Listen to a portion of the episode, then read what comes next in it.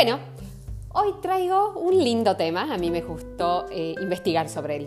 Vamos a hablar del Camino Real.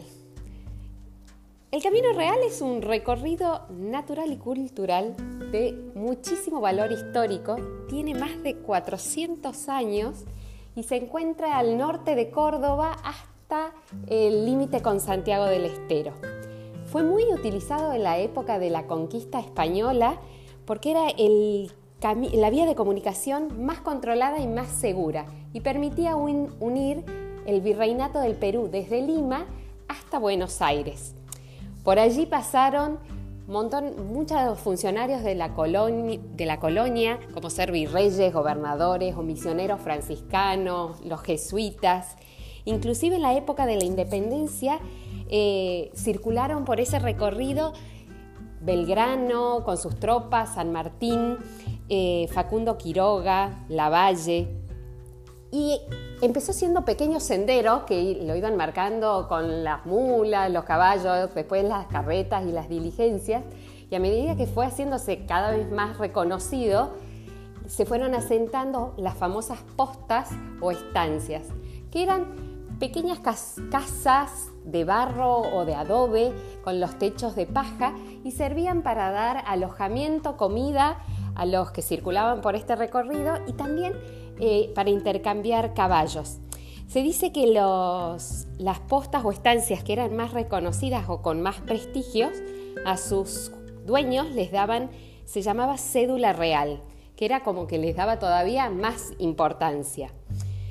ese recorrido estuvo muy abandonado por muchísimos años y actualmente están dentro de un programa de revalorización y restauración que incluye 16 postas que van desde Colonia Carolla o Jesús María hasta una que se llama la última, son Posta de Pozo de Tigre. Y tiene un recorrido más o menos de 176 kilómetros. Yo voy a mencionar solamente algunas que han tenido en, en la historia algún significado especial. Por ejemplo, la posta de Sinzacate Allí estuvo San Martín y velaron los restos de Quiroga. Y la estancia es tan linda, tan linda que fue declarada Monumento Nacional. Después está Villa de Totoral, que es un lugar muy turístico. Es un pueblo sumamente tranquilo con casonas antiguas y tiene como atractivo natural el río Totoral que tiene muchas cascadas y se forman piletas naturales. Y fue refugio de Pablo de Neruda y de Rafael Alberti, que había sido exiliado del franquismo.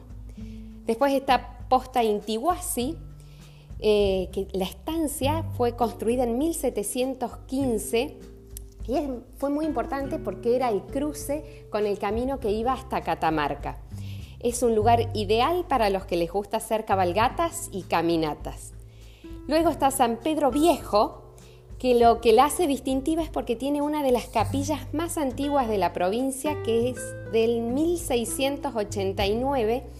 Y una cosa muy curiosa, en esta localidad están las famosas tumbas verticales, que son monumentos funerarios de origen turco, lo que nos muestra el paso de esta cultura por, por esta región. Y por último está Posta de Piedritas, que allí fue capturado y fusilado el virrey Liniers, cuando quiso levantarse en contra de la revolución, así que lo mandó a fusilar la Junta de Mayo. Así que bueno, nada, este es un repaso, pequeño repaso eh, por estas postas que forman parte de las 16 y quizás cuando la cuarentena nos permita y podamos recorrer de nuevo esta Argentina, alguno tenga así el interés o la curiosidad de ir a hacer este recorrido.